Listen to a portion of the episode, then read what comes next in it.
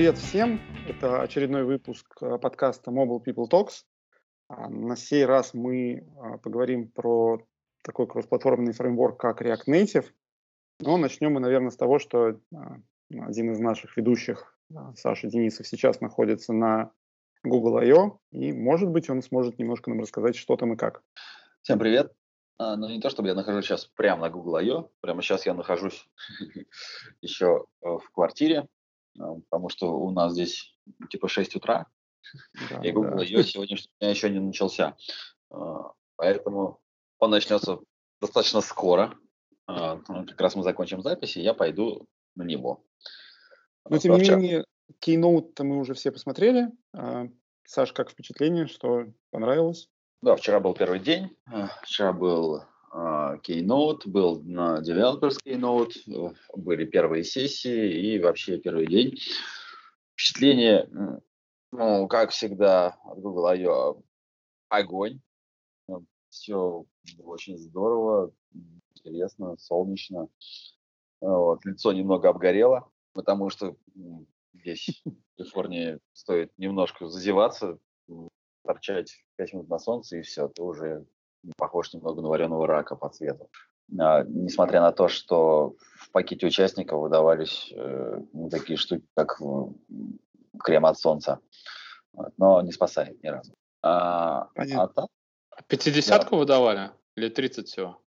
Да черт его знает, там, если честно, я, я внимательно не читал. Э, там большим буквой написано IO 2019. А, ну, значит, наверное, это штука. 2019, как-то так, наверное, да. Так, так может это не IO, это может 10 да. просто крем. А я не думал об этом, да, возможно, возможно. Окей.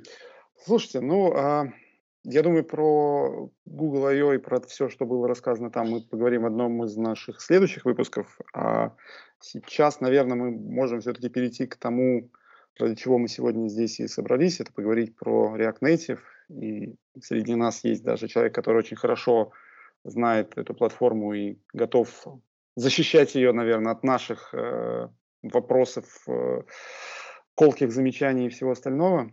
Володя? Тем более, кстати. Да, да это, это я. Ну, то, что важно э, для этого подкаста, это то, что на React Native я пишу уже года два, почти full time. И проектов уже было там под десяток, наверное которым я занимался, поэтому некоторый практический опыт использования технологий накопленный. Хорошо. А, мне кажется, можно начать, собственно, с вопроса, зачем а, React Native э, появился, зачем он а, нужен и что это mm-hmm. вообще такое? Окей, okay, окей. Okay. А, есть такой, а, на английском это называется common misconception, да? Общее заблуждение, что React Native сделали для того, чтобы писать кроссплатформенные приложения. На самом деле это следствие того, как это получилось. Э, на самом деле Facebook изначально, ну, Facebook автор React Native, что логично, потому что они автор React. Они хотели использовать React на мобиле, да, то есть не писать кроссплатформенные приложения, а использовать React там под iOS, например. И они с этого начали, они, ну, там, если вы историю почитаете, то там на хакатоне они там сделали proof of concept, э, использование React на, под iOS, а, им это все понравилось. Это было, по-моему, уже лет пять назад. И с тех пор технология поехала. Они чуть-чуть попозже сделали поддержку андроида, ну, за open source это все практически сразу. И с тех пор технология активно развивается и набирает популярность как среди разработчиков, так и среди, скажем так, бизнеса, который эту технологию выбирает для создания своих мобильных приложений при такой связи с э, React, я так понимаю, что здесь мы говорим о чем-то основанном на веб. Ну, я так понимаю, на JavaScript. Ну, так? Естественно. То есть э, основной язык программирования под React Native это JavaScript, как и под React. Но тут надо, ну, надо еще раскрыть предыдущий вопрос, да? Собственно, зачем React? А, потому что в нативной разработке вы что делаете? Там под iOS у вас есть там интерфейс Builder или у вас есть интерфейс, да, то есть это просто вьюхи. Есть контроллеры, которые императивно говорят, что вот этой вьюхе там подправь прозрачность, эту вьюху сделай visible, на этой вьюхе поменяй текст и так далее. То есть ты говоришь, что должно, ну, э, что должен именно сделать по шагам, э, что приложение должно сделать, да? А, не, не какой у тебя должен получиться финальный результат, а какие шаги нужно предпринимать, чтобы этого достичь. Вот концепция React, вообще и React Native в том числе, а, в том, чтобы иметь декларативный интерфейс. Не какие шаги нужно предпринимать, а что хочу увидеть. Вот смотри, вот дерево компонентов, я хочу, чтобы оно отображалось, я хочу, чтобы в этом поле значит, это значение бралось вот отсюда, в этом поле значение бралось отсюда, и поехали дальше. И оказывается, что такой подход, он очень эффективен при построении приложений, потому что позволяет сразу нескольких э, вещей добиваться. Во-первых, э, добиваться того, что разработка проще, просто ну, восприятие, короче говоря, проще такую ментальную модель поддерживать в голове.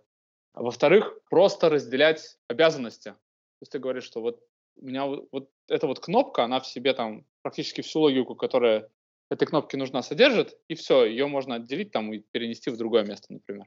Но не все так идеально, но об этом мы поговорим, наверное, еще чуть попозже. Окей, okay, окей, хорошо. Одним из таких, наверное, вопросов, который э, возникает у тех, кто начинает смотреть на, на подобного рода кроссплатформенные решения, это в чем отличие кода на React Native и вообще приложения, основанного на э, фреймворке React Native, от гибридных приложений? Тут все очень просто, да? Э, ну, давай с терминами определимся. Да, да, давайте, да, сначала, да. собственно, про, про то, что такое гибридное приложение.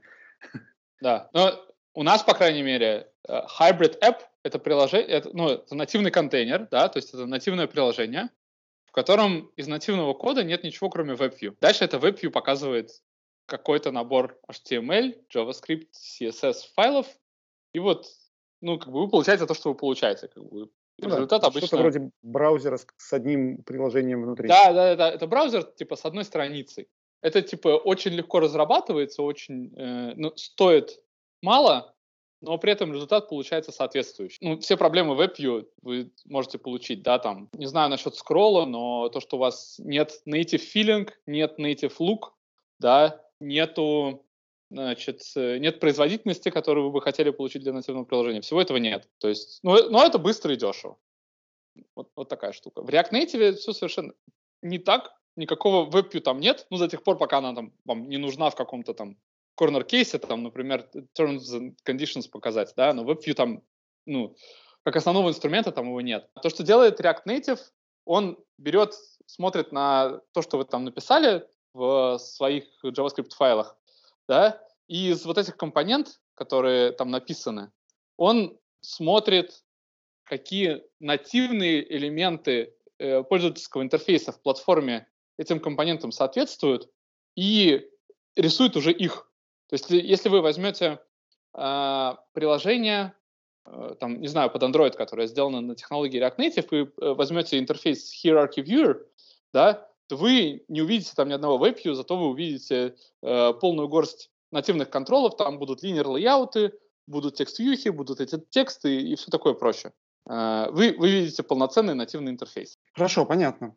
Да, а как э, дела с производительностью? так как э, проходят некие э, прокидки бриджей же, да, э, с JavaScript, как вообще это работает по скорости с э, платформами? Я сам не мерил, но декларируется уже много лет, что 60 FPS это как бы не проблема до тех пор, пока вы не, не, не совершаете каких-то больших ошибок. Ну, то есть понятно, что э, в нативе легко тоже наделать таких проблем, которые помешают вам 60 э, FPS добиться. Вот с React Native декларируется то же самое, что вы получаете свои 60 FPS, если все делаете правильно. То есть э, сам фреймворк как бы никаких ограничений в этот план в этом плане не вносит. Ну я просто почему спрашиваю там, например, э, тот же Flutter, там же м, говорится сразу, что 60 FPS это наша главная прерогатива. И только уже потом добавляется, что если вы там чуть-чуть что-нибудь сделаете не так, то могут возникнуть какие-то а, джамки и так далее. А как э, с этим стоит React Native? То есть, ну, вот, смотри, ну, смотри, React Native не ставит своей там типа первичной целью 60 FPS добиваться, да, но говорит, что мы этого достигаем. Ну, то есть, я, я думаю, что мы поговорим чуть-чуть про многопоточность, и там будет больше деталей про это дело, и про native бриджи и, там, и так далее. А у меня вот такой вопрос, Вов.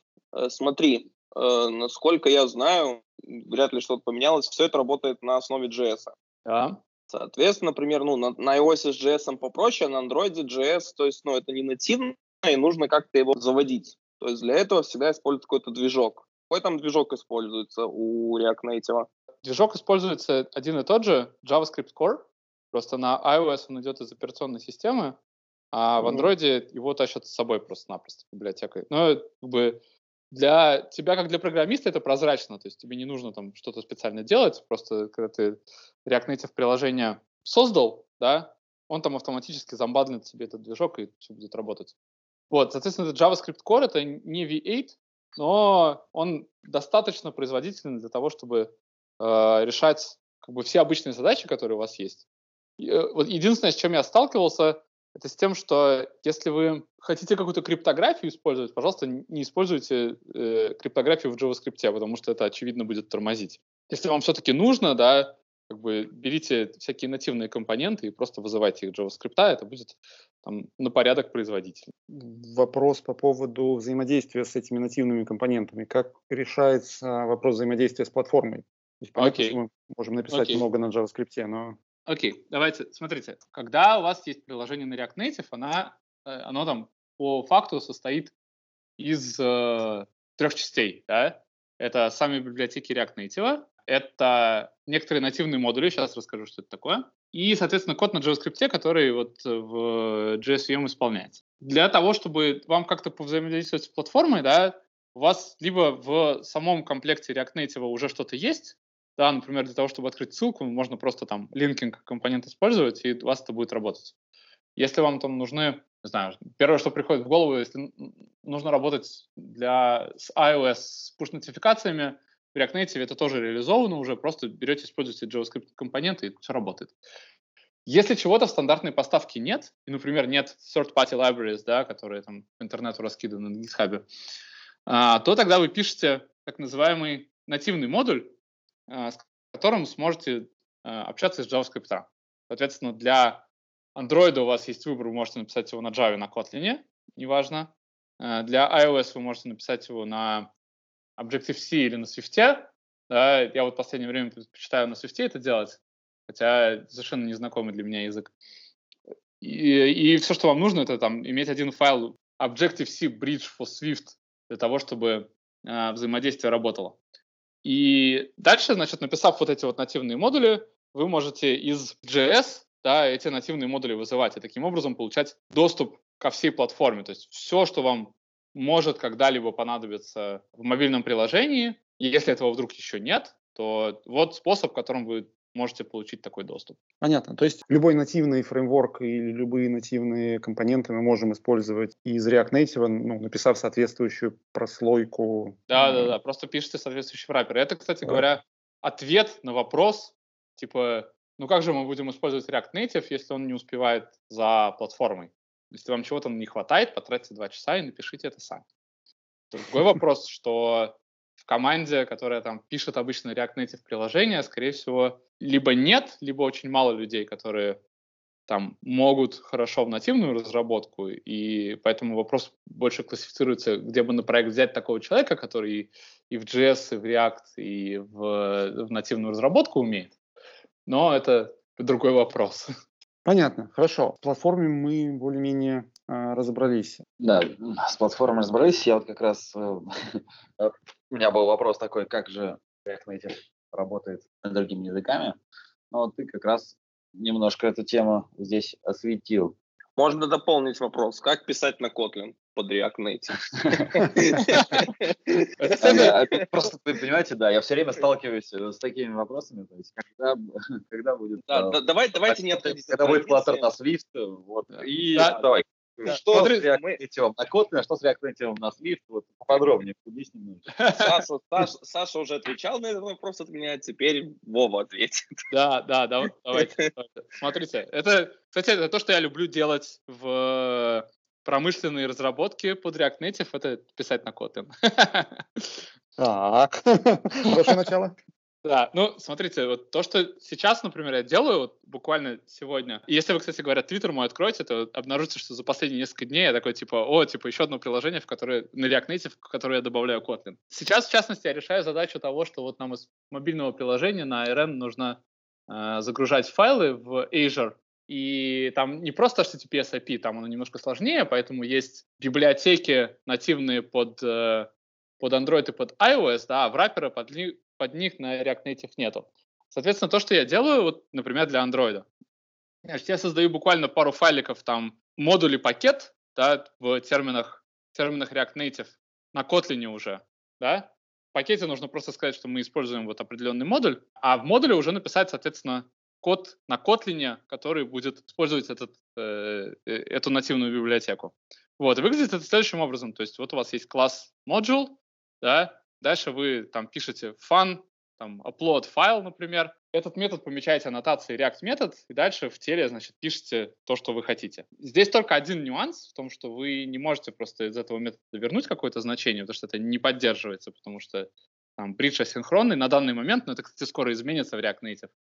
Но ладно. Э, то есть вам нужно как-то вернуть значение, э, и там два пути есть. Вы либо передаете callback, то есть фактически JavaScript функцию там определенную, а, либо вы передаете туда promise и делаете все синхронно, а потом дальше у promise, ну то есть promise это интерфейс на самом деле в React Native, в нативе в Android, да, и дальше, когда у вас там все, все ваши синхронные операции закончены, вы говорите там типа, promise resolve.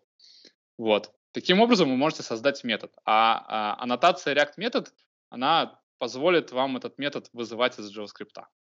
Вот, вот так вы пишете на Kotlin под React Native. Подожди, а Kotlin JS не, не работает там? Нет, нет, сейчас такой поддержки нет, к сожалению, потому что это было бы вообще великолепно писать на, на React на Kotlin. Но вроде как, ну, в смысле на React Native на Kotlin, но вроде как э, э, React на Kotlin JS уже работает в вебе, вы можете этим пользоваться. Собственно, тоже такой по поводу вот этих э, враперов. Мы тут только что э, говорили про перформанс. Вот эти взаимодействия через бридж э, ты не мерил и вообще насколько оно эффективно с точки зрения производительности? Да, да лично я не мерил, но я видел измерения в бенчмарке, и там, типа, вот на такой кросс-бридж метод с, я боюсь соврать сейчас, ну, типа, 76 миллисекунд уходит на такой вызов. Окей, ну то есть, наверное, тут одним из советов будет стараться не дергать много вызовов подряд, а скорее пытаться передать большой пакет работы через него, чтобы уменьшить ну да, на... да, то есть смотрите, как бы не надо в цикле типа вызывать да, да, да. нативные методы, вы лучше этот цикл перенесите в натив, э, и там потом верните результат работы. А вообще вызывать э, бриджи такие часто приходится? Писать или вызывать? Нет, вот именно, то есть приложение, ну, скажем, какое-то э, продакшн приложение у тебя все-таки есть, не одно, Uh, и вот как часто в них приходится вызывать такое, чтобы оно могло работать. Я именно про это. Ну, вопрос просто связан с тем, что насколько тебе приходится часто вызывать эти бриджи, и насколько те же 76 миллисекунд, например, могут тебе пилять. Может, ты там их вызываешь один-два раза в день, а может тебе, блин, каждую там, грубо говоря, каждую минуту по несколько раз приходится вызывать, тогда это, блин, как, а, как бы критичнее и, становится. И, и обычно это обработка каких-то пользовательских событий, ну, не знаю, там, может быть, на логин в приложении вы один раз нажали кнопку, один раз этот бридж вызвали, получили результат, поехали дальше. Или там, не знаю, у вас, например, нативный бридж будет отвечать за интеграцию с каким-нибудь payment модулем, да, вот человек нажал кнопку «Заплатить», вот бридж дернулся, и поехали дальше. Или там, не знаю, push-нотификация у вас пришла, там вы используете сторонний пакет, какой-нибудь там React Native Push Notifications, там есть тоже интеграция с этим bridge модулем, вот она один раз на такой Push Notification дернулась, и все. То есть нельзя сказать, что там при каждом рендер-цикле вы что-то такое делаете, нет. Как раз вот на, насчет того, что ты говоришь, э, что, например, payment модуль и так далее, они уже есть готовые, написанные как библиотечки где-то? То есть за, просто... за, ну, за, зависит от вендора, зависит от того, что ты используешь для, например, есть ну, пакет React. Pay. Да, Apple да, Pay. смотри, есть React пакет React Native Payments. Вот, там есть интеграция уже с Google Pay, Apple Pay. Да, просто берешь его, используешь. Ну, там, естественно, есть какая-то процедура настройки этого всего, но готовый код есть, не нужно писать. То, что мы, то, с чем мы сталкивались год назад, например, мы делали интеграцию с библиотекой Square, это там, где работал Джейк Уортон и где написана куча андроидовских библиотек. У них не было React Native враппера, и мне самостоятельно руками пришлось его написать, там при помощи коллег, естественно, но не принципиально на данный момент. А потом, спустя там, типа, месяцев 8, наверное, они выкатили свой враппер, который это делает. А, я не знаю, есть ли библиотека у Stripe, просто не интересовался, но вы можете пойти посмотреть, есть у них или нет. А у меня тут скорее вопрос по поводу э, того, где искать эти библиотеки. Есть какой-то такой дефолтный менеджер пакетов для React Native? Именно для React Native нету, да. потому что React Native использует э, NPM или Yarn. Угу. Ну, как бы это просто разные тулы для работы с одними и теми же репозиториями. Где искать? Ну, смотрите, всегда можно начинать с каких-то публичных модерируемых списков общепризнанных компонент да, для технологии. Вот, обычно они называются там awesome как-то лист. Для React Native есть, естественно, awesome React Native, список компонент, которые вы likely да, to use в вашем проекте. Если нет, то вы просто берете и в Гугле ищете тот компонент, который вам нужен, и с какой-то вероятностью его находите. Там, например, не знаю, image cropper вот вам нужен, вы пишете React Native image cropper, вот, и смотрите, что вам выдача выдала. То есть на GitHub огромное количество этих компонент. Очень редко сталкиваюсь с тем, что вот какая-то функциональность мне нужна, и, блин, вот нету. То есть, ну, как бы вообще принятый. Скорее всего, нету оберток для какого-то софта, который поставляется там каким-то вендором. Ну, вот я сказал, что с Microsoft Azure я с таким столкнулся. Вот со Square такая а, такой нюанс был, там еще с чем-то. То есть обычно платформенная функциональность достаточно быстро покрывается враппером и доступна на GitHub в open source. У меня еще вопрос такого характера. Это все-таки JS, и тут есть взаимодействие с нативным кодом, с прочим. А, где вы все это счастье пишете? То есть IDE какой-то используем либо в блокноте, либо по хардкору, Vim и терминал. В блокноте, да, прикольно. Здесь такой грустный ответ, что фактически, если вы там вот прям серьезно, глубоко пишете под React Native, вам нужна IDE под все. Типа, значит, вам, во-первых, нужна IDE под э, JavaScript. Лично я, ну, я вообще как бы поклонник продуктов JetBrains, и поэтому в основном использую их продукты. То есть я использую WebStorm для JavaScript, для разработки под Android я использую IntelliJ, а не Android Studio, потому что, ну, не знаю, она более стабильная, что ли. И большинство инструментов из Android Studio там все равно есть. Для Objective-C, для Swift я стараюсь использовать апкод, но это то, что минус у JetBrains. Да? То есть апкод не очень хорошо работает. Я не знаю, почему я не разбирался, поэтому приходится использовать Xcode, о котором я тоже не очень высокого мнения. Но, но Извини, пожалуйста. Все плохо. Да, да, все плохо. Я знаю, что коллеги, например, используют часто Visual Studio Code или там какой-нибудь Atom или, или, или Sublime даже. Uh, то есть, пожалуйста, вы можете использовать все эти инструменты. Ну вот смотрите, зачем вы используете IDE? Потому что у вас там работает автокомплит, у вас работает рефакторинг, у вас работает отладчик, у вас там работает еще что-нибудь. Я не знаю, как как там в Sublime, например, с рефакторингом, просто понятия не имею. Вот, в WebStorm с рефакторингом все, все хорошо, с э, автокомплитом тоже все хорошо, с отладчиком не все хорошо, поэтому приходится использовать сторонние инструменты. Но в чем плюс React Native? Это в том, что практически все веб-тулы, которые существуют, да, а, они вам уже подходят.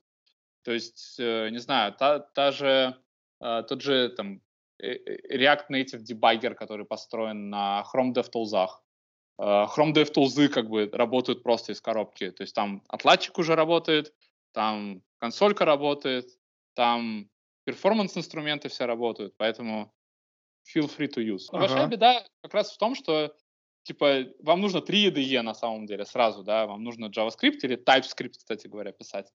Uh, вам нужен, вам нужно писать Kotlin Java, поэтому Android Studio или IntelliJ IDE, не дай бог пользоваться Eclipse.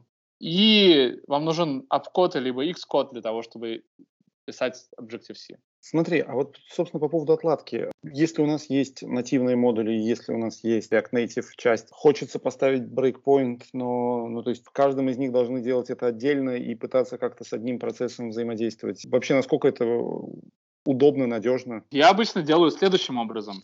Я делаю нативный модуль таким образом, чтобы большую часть логики можно было покрыть юнит-тестами отладить в юнит-тестах. Дальше, дальше это, соответственно, ну, там, пишу, пишу JavaScript уже, код, который его использует, и дальше отлаживаю каждую часть по отдельности. То есть просто-напросто запускаю приложение, подключаюсь отладчиком, там, хоть в Xcode, хоть, хоть в студии, как бы все это работает, естественно, потому что, по сути, это у вас нативное приложение. И дальше, если что-то там типа юнит-тестами не отлаживается или там то, только на только на боевом приложении можно увидеть, то вот отлаживаюсь в таком режиме. Ну и плюс, естественно, всегда... Я, кстати, очень рекомендую использовать логи в качестве первого инструмента отладки, потому что это учит, во-первых, там, типа, правильное логирование делать и использовать, да, а во-вторых, не полагаться только на, э, на рантайм в, в отладке вашего приложения, потому что когда потом в продакшене у вас будут логи, но не будет отладчика, как бы вам будет уже проще, потому что ну вот логи нормально предоставлены и так далее.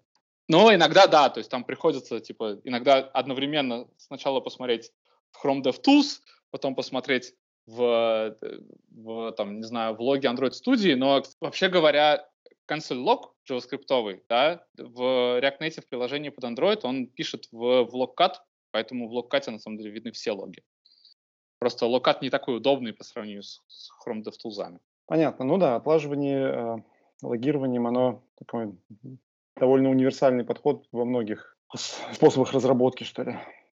Хорошо, давай а, немножко поговорим про, собственно, то, как мы само приложение пишем. Ты сказал, что у нас здесь несколько другой подход, да, мы отказываемся от императивного подхода и мы там строим наше приложение несколько иначе. Собственно, как мы управляем самим состоянием приложения, каким образом мы его строим, может быть, немножко посвятишь, какие стандартные подходы есть к решению mm-hmm. ну, типовых задач. А. Да, да, да, да. Ну, смотрите, что у вас, что из себя представляет, там, не знаю, приложение на React Native со, с точки зрения пользовательского интерфейса и с точки зрения ну, кода, который отвечает за пользовательский интерфейс. Это у вас есть там какой-то корневой компонент, да, application, Дальше в нем там есть какая-то навигация и экраны. То есть э, обычный подход это то, что вы используете какой-нибудь там React Navigation или React Native Navigation или там еще что-то, да, для того, чтобы навигацию между экранами осуществлять. Дальше, когда ну, вы спустились к уровню одного экрана, это опять же дерево компонентов. Вот, то есть это экран, в нем там, не знаю, есть фон, в нем там есть какие-то более крупные компоненты, в этих более крупных компонентах внутри есть кнопки, ну, на самом деле, на самом деле то же самое, что во Flutter, да. Дальше вы говорите, что, ну, окей, у каждого компонента есть свой локальный стейт. Ну, хорошо, локальным стейтом как бы сыт целиком не будешь, потому что у вас взаимодействие между компонентами существует, у вас существует взаимодействие между экранами, да, у вас вы хотите, не хотите всю бизнес-логику писать в самих же компонентах, поэтому вам нужно еще место, где у вас э, будут, будет храниться, соответственно, состояние приложения, которое компоненты смогут прочитать. Поэтому обычно в enterprise приложениях то, что вы делаете, вы используете как какой-нибудь какую-нибудь библиотеку для управления внешним состоянием. Ну, то есть это флакс архитектуры и так далее. То есть экшены, редюсеры, сторы и так далее. Обычно это там какой-нибудь Redux или MobX. У вас есть дерево компонентов, да, справа условно есть store, есть экшены, там и экшен креаторы, в которых вы пишете бизнес-логику, да, у вас происходит экшен, модифицируется store, компоненты об этом узнают, перерисовывают себя, так вы видите, что у вас что-то меняется. Правильно, вот эта вот бизнес-логика, вы не можете просто-напросто все вот написать в экшенах, потому что экшен по определению там, редакса, да, это просто объект, у которого есть тип, и все. То есть там нет никакой логики. А, для того, чтобы какую-то логику заимплементить, то есть, ну, например, там на сервер сходить за какими-то данными, или из local storage что-то достать, или там еще что-нибудь синхронное поделать, вам нужно вам нужен какой-то механизм для того, чтобы эти э, э, экшены, вот эти вот объекты превратить в функции, которые потом будут посылать экшены уже конкретные. А, для этого, ну, там, глобально то, что React Native э, Community использует, есть два подхода. Это подход Redux Chunk, да, это, это такой middleware с точки зрения редакса, но не пойду сейчас в объяснение. Это просто инструмент, который вам позволяет писать функции и из них уже вызывать экшены.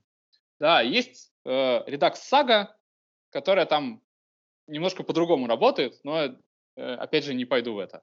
Они там более-менее равноправны, вы можете большое enterprise приложение написать с использованием обоих подходов, и это больше такая вкусовая штука. Нельзя сказать, что одна, один подход прям хорошо выигрывает над другим. То есть это совершенно не похоже на то, как вы пишете нативное приложение, у вас там нет презентеров, нет интеракторов. Наверное, некоторый слой репозиторий у вас все равно остается, да, потому что вы где-то где эти данные храните.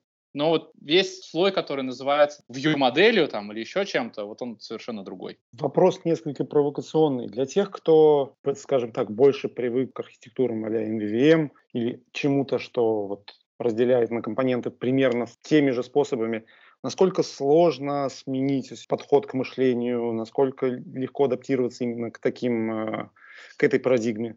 Ну, я когда начинал React Native, у меня были некоторые проблемы с пониманием того, как это должно работать. И ну, просто как вы пользовательский интерфейс строит, строится. И, наверное, первый месяц уходит на то, чтобы просто мозги повернуть, что вот можно, оказывается, не императивно это все делать, а декларативно. И вот, вот за месяц это, в принципе, проходит. Но дальше начинаются следующие вопросы, да, там, типа, а как между компонентами данные передавать правильно? Вы там начинаете при Redux читать про, про флакс-архитектуру и так далее. Дальше вы говорите, а что, если мне нужно, ну, например, задачу локализации решить? Да, вы же не будете, там, вот в Redux Store не будете хранить переводы. Ну, наверное, нет. А как это делать? Ну вот React говорит, что вот есть такая штука, называется контекст. А, вы начинаете про это читать. И вот тоже хорошо. А дальше, кстати говоря, одно из нововведений, которые в React Native буквально как месяц появились, это вот React хуки. Это прям вообще amazing вещь. Давайте немножко расскажу. Смотрите, это, кстати, связано с перформансом, с memory ликами и так далее. Вот смотрите, вот э, вы пишете какой-то компонент, я не знаю, какое-то какое сложное поле ввода, которое должно, там, не знаю, специально слушать какие-то события с клавиатуры потом, и специально на них реагировать. Вы пишете в там, начальном, начальных событиях лайфсайкла этого компонента, что вы подписываетесь на какие-то события клавиатуры. Дальше, если вы забудете это сделать, то на самом деле весь компонент, а может быть там какие-то э, соседние компоненты, они просто-напросто у вас утекут. Да, ну там, по, по определенным причинам. Для того, чтобы этого не происходило, в lifecycle event, который отвечает за то, что компонент уходит с экрана, ну там, перестает жить, вам нужно обязательно от этого отписаться. А если у вас несколько таких вещей, то вы начинаете там, у вас начинает, начинает э, размазываться ответственность по файлу с компонентом, и это очень плохо. Потому что вы в одном месте поменяете, а в другом забудете. Это приведет к моим реликам. Или там к другим плохим последствиям. Для... Э, плюс к этому да, у вас получается жирный компонент такой, который перестает легко переиспользоваться. Это тоже плохо. А, потому что, говоря, вообще говоря, класс-based компоненты, они хуже переиспользуются, чем функциональные компоненты. Для того, чтобы этого избежать, вообще всех вот этих проблем, придумали React-хуки. Это способ использовать инфраструктуру React, то есть использовать локальное состояние компонента в функциональных компонентах. Вы используете лучшее от обоих миров. То есть у вас есть там локальный state, да, но при этом он написан таким образом, что вы прям в хуке это все написали. На начале работы компонента вы подписались, тут же в, на, на следующей же строчке вы написали, что должно произойти, когда компонент отвалится, да, вот это вот, и поехали дальше. Дальше вы можете написать несколько таких хуков, и более того, использовать эти хуки отдельно. И получается очень maintainable. Мы вот сейчас в новом проекте это используем, и это прям великолепно работает. Это, на самом деле, это следующий этап по отношению к тому, насколько большая разница да, между императивным UI-программированием и вот декларативным, который предлагает React. То есть это еще одна смена парадигмы, через которую приходится пройти.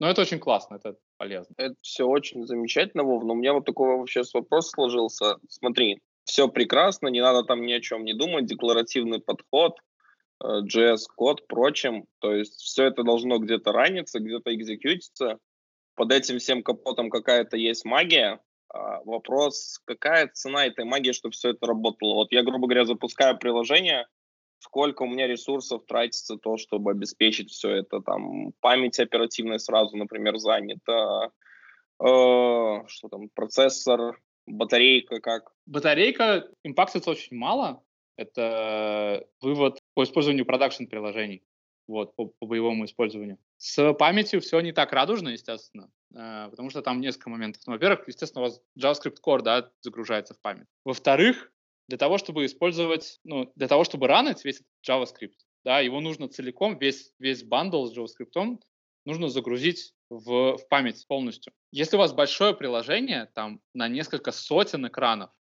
это может быть проблемой, потому что там, типа, 50-метровый э, JavaScript bundle может быть, но до этого надо долго расти на самом деле, потому что вот одно из приложений, над которым я работал, там порядка 150 экранов, и бандл занимает 3 мегабайта. Not a big deal. Но для больших приложений, да, в которых это в несколько раз больше, и там, не знаю, там много картинок, например, эти бандлы могут быть большие. Ну, там картинки на самом деле отдельно хранятся, но неважно. Просто много ресурсов. Это, это первая вещь. Вторая вещь, ну, на самом деле у React Native есть э, решение к этому. Там есть RAM Bundles, да, который умеет разбивать его на, э, на меньшей части при условии, что вы написали код определенным образом. Но тоже, наверное, сейчас не пойдем в это. В общем, э, для этой проблемы есть решение. Вторая проблема — это то, что действительно при незнании определенных нюансов использования определенных компонент, например, того же флет-листа, вы можете ну, легко получить ситуацию, в которой оптимизации флет-листа не будут работать, и памяти будет тратиться очень много. И как бы единственная рекомендация тут это то, что вещи нужно делать вообще-то правильно, и читайте документацию, в которой достаточно подробно написано, в каких ситуациях что может происходить и как этого избегать. Следующая вещь, это вот то, что мы начали затрагивать, это memory лики. То есть то, что у вас типа JavaScript и там garbage collector работает, не означает, что у вас этих memory ликов не существует, и банально, если вы там не отписываетесь в... Ну, то есть на, на, на, на тайм-аутах это очень легко сделать. То есть вы говорите, что вот я типа завожу set тайм-аут э, где-нибудь. Если вы забываете, значит, сделать clear тайм-аут для него, то там текущие компоненты и, естественно, все, э, все нижележащие компоненты они утекают, они остаются в памяти, и дальше очень быстро вы сталкиваетесь с тем, что вся память исчерпана. То есть э, вплоть до того, что, ну, если вы откроете интернет и просто напишите там React Native Memory Link, то вы найдете много историй о том, как люди там, типа, у них приложение выжирало 600 мегабайт памяти, и iOS просто-напросто говорила так, ну, типа, все, на выход человека. Нужно просто работать над тем, чтобы избегать этого, да, соответственно, это код-ревью, это, не знаю, там, ворнинги, следите за ними. Это правильный процесс разработки, это там пост э, пост-девелоп тесты, которые проверяют это. Дальше, если вы, ну, если вы не видите да, очевидных глазу проблем, то запускайте профайлеры. Причем, во-первых, в Safari есть DevTools, которые вам позволяют React Native э, приложение отпрофайлить с точки зрения производителя, э, с точки зрения процессора и памяти. В Xcode есть хорошие инструменты. Я, правда, не пользовался, но читал про них. И в Android Studio, естественно, есть профайлер, который позволяет там тоже что-то увидеть. А как дела с многопоточностью обстоят, конкуренции, вот, вот это вот все, а если нам нужно какие-то задачи и емкие по производительности там запустить в фоне и так далее, как это реализуется? В да, да, смотри, да, смотри, я сначала отвечу на вопрос про, просто про многопоточность. React Native приложении у вас есть три JavaScript треда. Это render thread, UI thread и JavaScript background thread.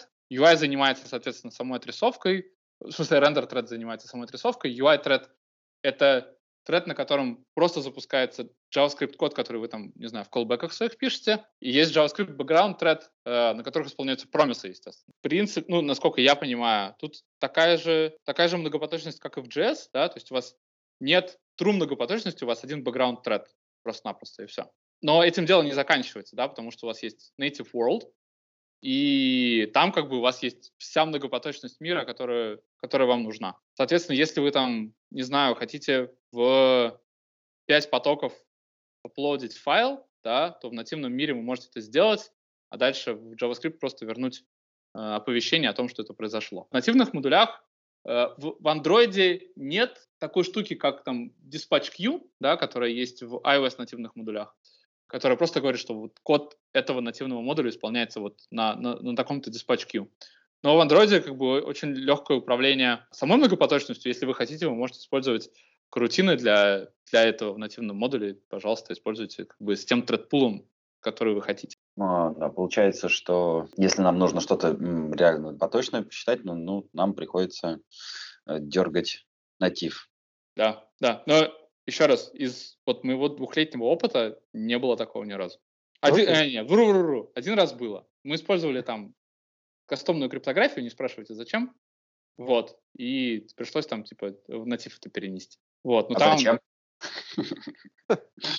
Ну, скажем так, потому что схема... потому, что, потому, что, потому что схема бэкэнда, э, ну, в смысле, схема авторизации бэкэнда как бы форсило нас использовать там определенную криптографию, и мы, естественно, по-быстрому там, ну, до выпуска в какой-то продакшн мы там сделали в, в JavaScript расчет этой криптографии, поняли, что она занимает огромное количество времени, быстренько переписали все в натив. Окей. Слушай, ну вот то, что ты сейчас говоришь, это такая, судя по всему, не самая большая боль разработчиков React Native. Давай колись, что вот доставляет наибольшую боль? В чем основные проблемы? Да. Что, что мешает жить пока? Самая большая боль на данный момент — это апгрейд React Native. Для, определен, для определенных пар версий, да, этот апгрейд просто не проходил. Ну, то есть там, когда там с 39 на там 40 версию мигрировали, это был ужас. И причем инструменты, которые позволяют это делать, они всегда разные. То есть там сначала был React Native Upgrade, потом стал инструмент React Native, там, Git React Native Upgrade, потом его тоже задеприкейтили, там появляется еще какой-то новый тул. А, какие-то разработчики просто-напросто смотрели на div в версиях и там руками переносили что-то. Я знаю людей, у которых там типа просто апгрейд э, э, версии React Native занимал до двух недель, а вы не можете этого не делать, потому что там фиксятся баги, да, там э, появляется поддержка там, каких-то новых требований платформенных, например, на React Native 0.59 вам нужно мигрировать, потому что в августе этого года вы не сможете ни x64 приложения в Google Play положить, вот, и у вас просто нет выбора, как бы, enjoy. Но в моей практике прям сильно прям вот того, что это заторм... ну, как бы остановило девелопмент, не было. Я помню, что мы потратили один раз три дня на то, чтобы вот реально с болью справиться. Такой. Но пошли дальше. Это вот одна из вещей. Вторая вещь – это то, что не самая оптимальная поддержка под Android, не самая стабильная. Не в плане, э, не в плане того, что оно там в продакшене, да, как, как работает, а в плане того, как вам это с девелоперской точки зрения. То есть я предпочитаю, когда пишу React Native приложение, сначала все написать под iOS, потому что оно более-менее вылезано, и у вас более-менее нет никаких проблем. И вы просто пишете, и там отладчик лучше работает, и Hot Reload лучше работает, и просто iOS-симулятор работает нормально и так далее. С Android хуже в этом плане, потому что во время девелопмента там типа React Native приложение может упасть, и вам приходится его перезапускать. Там Hot Reload не всегда работает, там не всегда все хорошо с точки зрения там Gradle синхронизации, уж не знаю почему. Но, в общем, если у вас Windows, и вы хотите писать под React Native, это будет не, не самое большое удовольствие, скажем так. Вот iOS все гораздо лучше. Вот, поэтому повторюсь, как бы я пишу обычно под iOS сразу все, вот. Дальше, когда уже все готово, начинаю проверять под Android, смотрю, что ну что-то не хватает, и для Android просто доделываю. Хотя, типа, Android э, разработчик по, по бэкграунду. Что еще?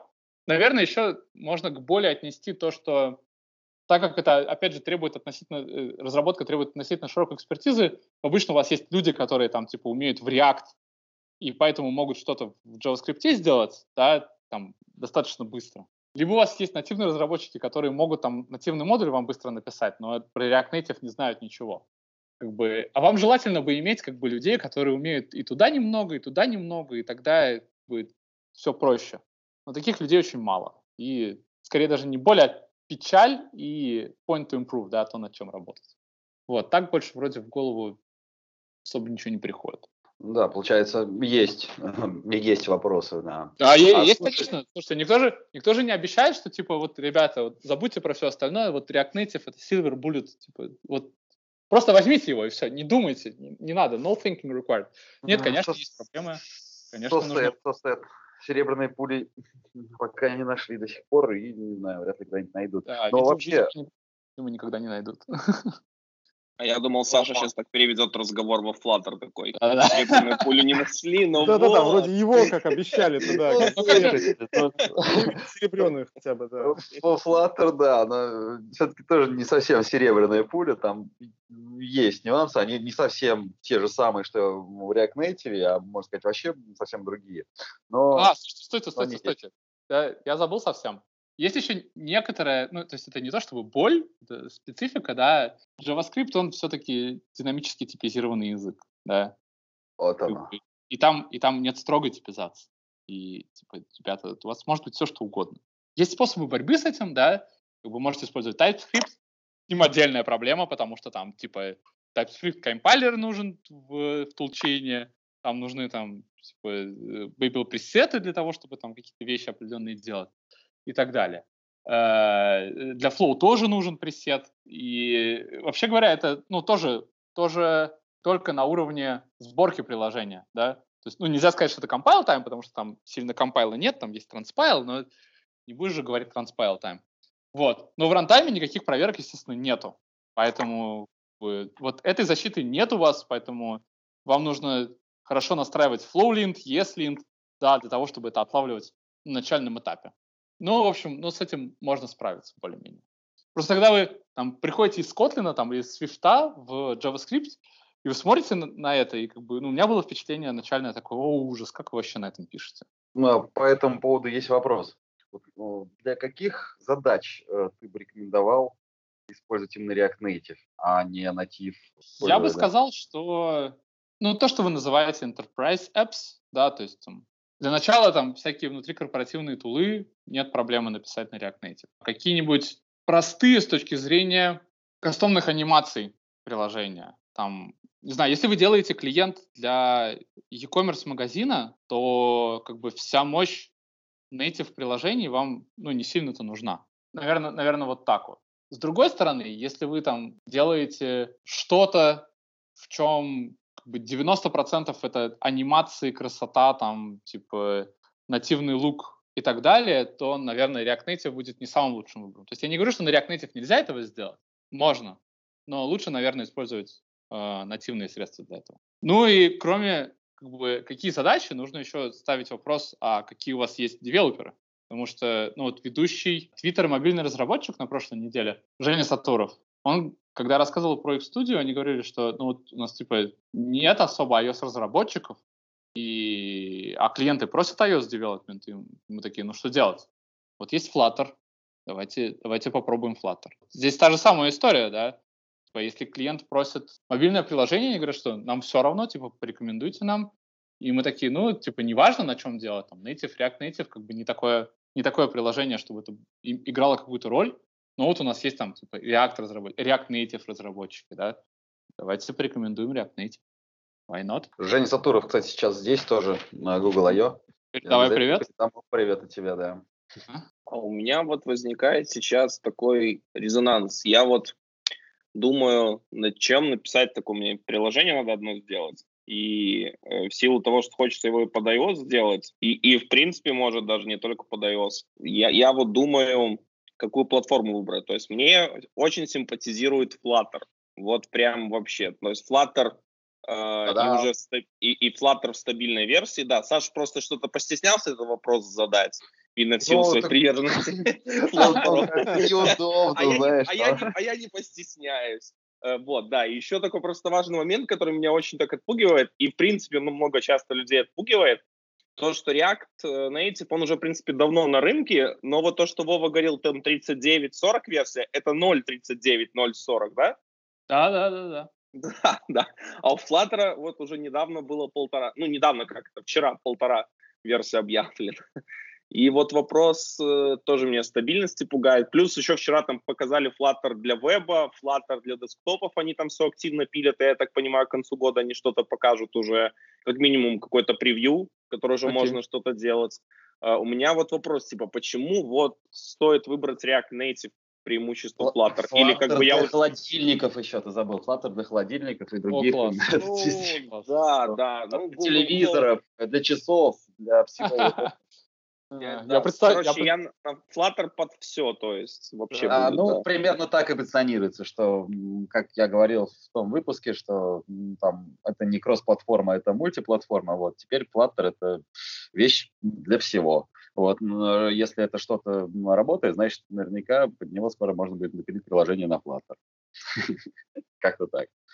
Окей, окей. Так, а вопрос был, Почему стоит использовать React Native, а не Flutter? Смотрите, да, первое, что, я, э, что просто бросается в глаза, это нет программистов на Dart. Поэтому... Ж- жестко, хорошо. Не было, не было программистов. Окей, окей, хорошо, не, не было. Вот есть, есть Саша, короче, есть программист на Dart. Второе, почему, почему React Native, а не Flutter?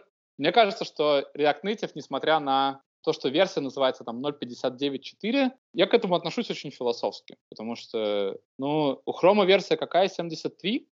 Вы, о чем это говорит? что он 73 года на рынке? Ну, как бы, наверное, нет. Поэтому это такое... Мне кажется, что это лейблы, и учитывая, сколько, сколько приложений уже сделано на React Native, сколько, сколько лет он существует, как бы мне кажется, что React Native как платформа, она все-таки более mature, чем, чем Flutter. Просто потому, что она дольше на рынке существует, и, и, и, и вот, вот ответ. И так-то, наверное, все. То, что меня веселит сейчас как тренд, это то, что одни люди, которые пишут, что э, точнее, люди, которые пишут, что вот React Native — это кроссплатформенный фреймворк, поэтому никогда просто не берите его, потому что он просто плохой. Те же самые люди говорят, что Flutter — это кроссплатформенный фреймворк, и вам обязательно нужно его использовать. И все так радуются, что вот во Flutter типа используется unidirectional data flow, и это прекрасное решение, и там типа использу... Э, переиспользуемые компоненты и так далее. Я смотрю на них и немножко удивляюсь, типа, ребята, где вы были? React Native это три года как есть. Потому что это сделал Google, ну, окей это сделал не Facebook, ну окей. Мне кажется, что мы как инженеры должны взвешивать плюсы и минусы каждой технологии и понимать, в какой ситуации она больше подходит и лучше там решает наши задачи или задачи клиентов и делать выбор, исходя из этого. То есть ни, ничто не мешает на пресейлах говорить клиенту, что типа, ну вы знаете, здесь нативная разработка подходит лучше, давайте ее использовать по таким-таким-то причинам. React Native здесь не подходит. Или наоборот говорить, что вот, ребята, смотрите, у вас есть уже веб-сайт на React, возможно, мы сможем там, часть бизнес-логики переиспользовать с веб-сайта, давайте использовать React Native, потому что это быстрее позволит заделиверить продукт. Взвешивайте все, вы же инженеры. Слушай, а вот, ну, я уже задавал вопрос там про самую большую боль. Наверное, попробуем задать несколько иной. А вот с твоей точки зрения, что является наиболее крутой фишкой React Native? То есть только ради чего стоило бы посмотреть на React Native тем, кто его еще не видел? Это скорость прототипирования. Просто невероятно. То, что вы можете с React Native сделать за день, вы будете делать типа в Native неделю и плюс вторую неделю повторять под другую платформу. Скажем так, давайте не касаться продакшн приложений, да, но если у вас есть стоит задача сделать там типа демку какую-то в очень ограниченные сроки, или там сделать маленькое очень приложение, которое из трех экранов, то React Native позволит вам сделать это гораздо быстрее, чем нативная разработка. Вот хотя бы ради этого стоит, стоит попробовать. Либо, если вы веб-программисты, вам интересно попробовать сделать мобил, да, то React Native э, — это лучший выбор. Потому что все инструменты, которые вы привыкли использовать, останутся с вами, и вам придется добавить только там один или два новых для того, чтобы что-то сделать живое, что можно потрогать. Понятно. Данис сказал так понятно, что это как, прозвучало как он, понятно. Он вздохнул, да. да, да. Он так вздохнул. Да, я такой, так это... Понятно, вздохнул, понятно. Ну, то есть, как бы, есть что посмотреть. Хорошо. А... Ему, ему стыдно сказать, что было невкусно, он просто сказал. Понятно. Хорошо, Вов, слушай, а там вообще за все эти годы был виден свет э, к версии 1.0, что-то там к стейблу? Потому что раньше мне там вообще разработчики говорили, что там колбасило от версии к версии, причем они часто выходили. Как ты, мне, как ты сейчас сказал, тоже есть ну, расколбас при обновлениях. А вот вообще, когда там видится, что что-то уже станет стабильным, что будет какая-то, не знаю, там, может, обратная совместимость, или как в Свифте будет? Я думаю, что они объявят, там, не знаю, релиз кандидат или релиз тогда, когда переделают внутреннюю архитектуру React Native. Потому что сейчас у них асинхронный бридж, и они говорят, что ну, это не самое лучшее решение, которое там может быть, и внутреннюю архитектуру они переделают. Я думаю, что когда они переделают, стабилизируют и оттестируют ее, то вот тогда, тогда мы к релизу придем. Еще чуть-чуть а подождать. А как давно они говорят, что это да? Как давно они говорят, что это плохо? Может, они уже два года говорят, такие надо переделать? Не-не-не, это буквально там полгода как происходит. С 57-й, по-моему, версии эти разговоры начались. Ну да, а, опять же, это не то, что разговоры, это то, что написано на, в официальных доках. Ну там, React Native State, это как-то так называется, состояние, типа фреймворка React Native. Это вот там написано. У меня тут сразу такой вопрос внезапно появился. А есть какой-то план, а, ну, долгосрочный roadmap по которому можно понять, куда движется React Native, или как-то он пока вот именно как получится? А у Flutter есть. Я очень рад за Flutter. А, я, к сожалению, не знаю такого, не очень сильно за этим слежу, но отвечая на этот вопрос, немножко возвращаясь к заявлениям про Flutter там в вебе, там еще что-то, скажу следующее. Во-первых, Microsoft вчера на Microsoft Build объявила, что не переделали свою реализацию React Native for Windows, что открывает возможность React Native девелоперам делать десктоп-приложения, и это прям очень хорошая новость. Потому что часто клиенты просят там типа и мобил, и веб, и, и десктоп-приложения в том числе, особенно под Windows. Например, в Латинской Америке не существует маков как десктопных компьютеров, там только Windows и это хороший рынок.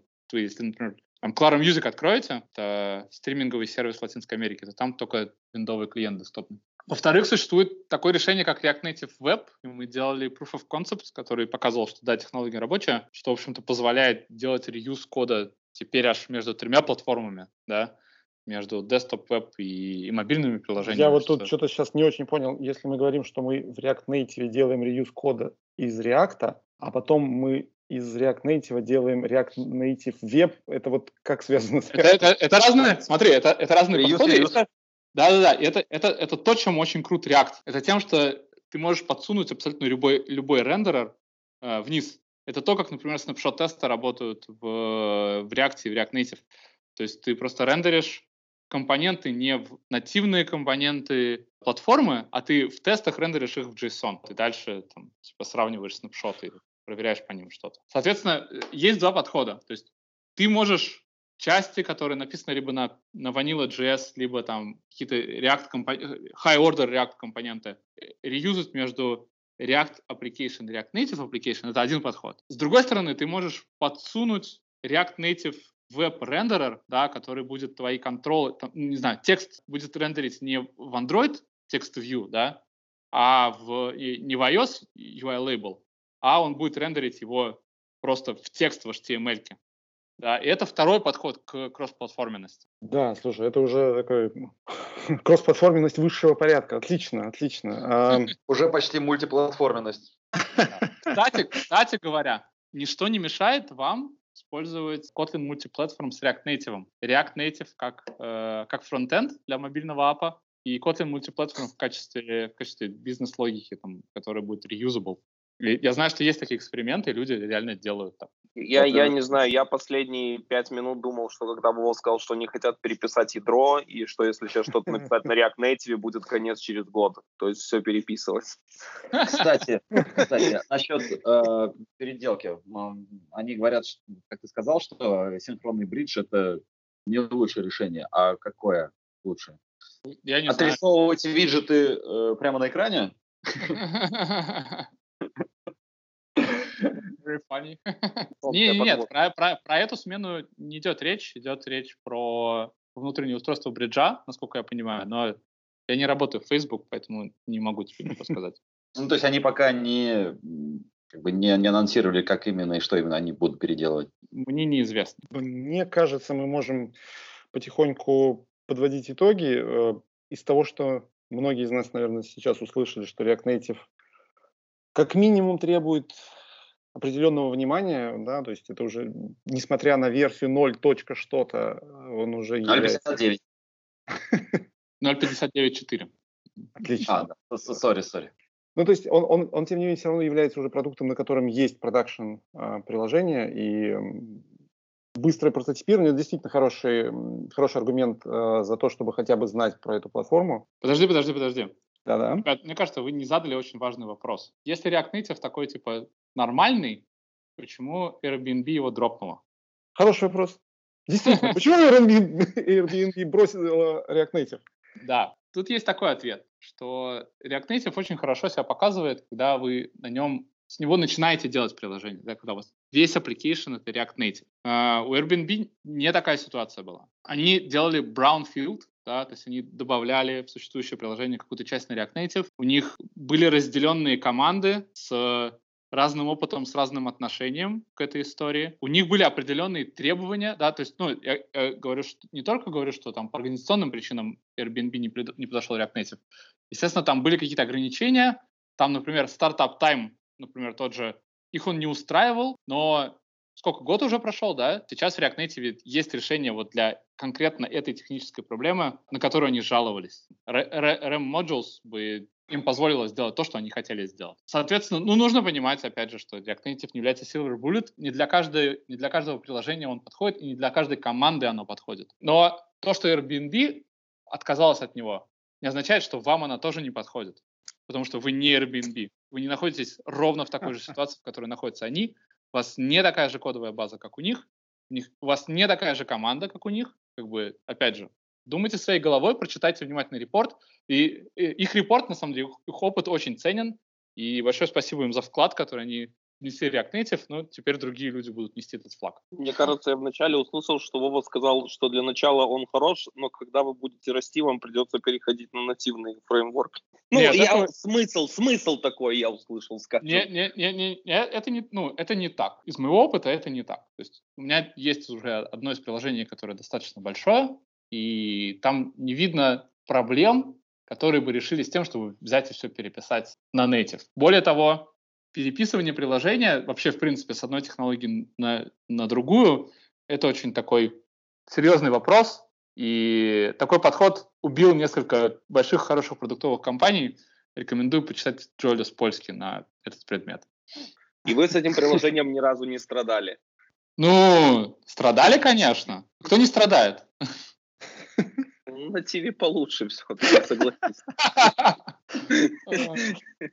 Страдания чуть-чуть нативнее, да? Да, да, Нет, да, да, деле, да. Заметьте, того, что, заметьте что Саша, Саша сейчас Саша ничего не говорит, потому что видно, где-то и там собака зарыта у Флаттера. Кирилл, просто Саша просто не хочет, э, не, не хочет добивать его. Кирилл, очень на языке висело. Ну, «А, давайте все перепишем на Flutter. Мы, мы могли страдать как бы от разных проблем, но то, от чего мы не страдали, это recompilation time. Тоже аргумент. Привет, привет, деле, привет КПТ. А, я на самом деле Он уже слышал одно, что все-таки универсального решения по-прежнему нет.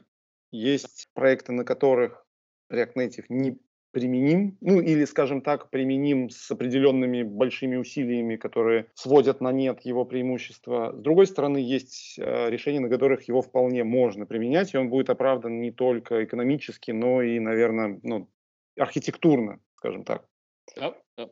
Поэтому э, я думаю, мы не будем э, придавать его анафеме, мы все-таки посчитаем его достойным продолжения жизни в мобильном комьюнити. Давай, погоди, э, перед тем, как э, подводить черту, напоследок все-таки спросим, Вов, может быть, есть еще какие-то очень важные вопросы, которые мы забыли задать? Слушай, вот ты сказал про э, Airbnb, типа, что они совмещали код, там, и у них от этого были проблемы. Так в Фейсбуке ж вроде тоже бы они частично там переписали что-то на React Native, когда все это начинали. И сейчас, наверное, у них же тоже та же самая ситуация, у них совмещенная. Я не очень, да? я не очень точно помню. Я знаю, что Instagram несколько страниц приложений использует React Native, Facebook использует несколько страниц. Я знаю, что Facebook Ad Manager полностью написан на React Native. Uber Eats, по-моему, написан на React Native полностью. Разные команды используют его по-разному. Но Facebook mm-hmm. точно не отказывается от поддержки React Native, наоборот, она там цветет и пахнет. И вон партнеры тоже подтягиваются, поэтому говорить о том, что завтра эту поддержку дропнут, точно не дропнут. Но Что... Facebook, то есть, активно у себя это использует. Да. Просто было бы странно, если бы они такие его пилили, он классный, прикольный, такие, а мы все на флаттере сами. Да-да-да. Нет. Да. Один из вопросов, который, кстати говоря, Данис, я, я бы от тебя ожидал, это что делать с React Native в плане application extensions? Ну, да, на самом деле я как бы для себя практически сразу ответил, что, скорее всего, это уйдет, наверное, в native, но я так понимаю, что у тебя есть другой ответ на этот вопрос. Да, смотри, есть два подхода. Во-первых, ты говоришь, что ладно, окей, у меня есть главное приложение на, на React Native, а на остальное я на Swift напишу, потому что вот я человека нашел, который может. Второй ответ – это на самом деле ты можешь иметь отдельные бандлы, bundle для основного приложения, и по бандлу на каждый extension, который ты хочешь использовать, там, например, Share Extension или Call Manager Extension или там whatever else. И реально просто грузить небольшие части ну, то есть это будут тоже отдельные React Native приложения, у которых просто будет очень маленький bundle, который будет там один экран показывать, например, как Share Extension. Так тоже можно делать. Это хорошо. На самом деле, а, скажем так, мое, мое личное впечатление от разговора, по твоим словам, React Native выглядит сейчас несколько лучше, чем я его представлял себе до этого сам.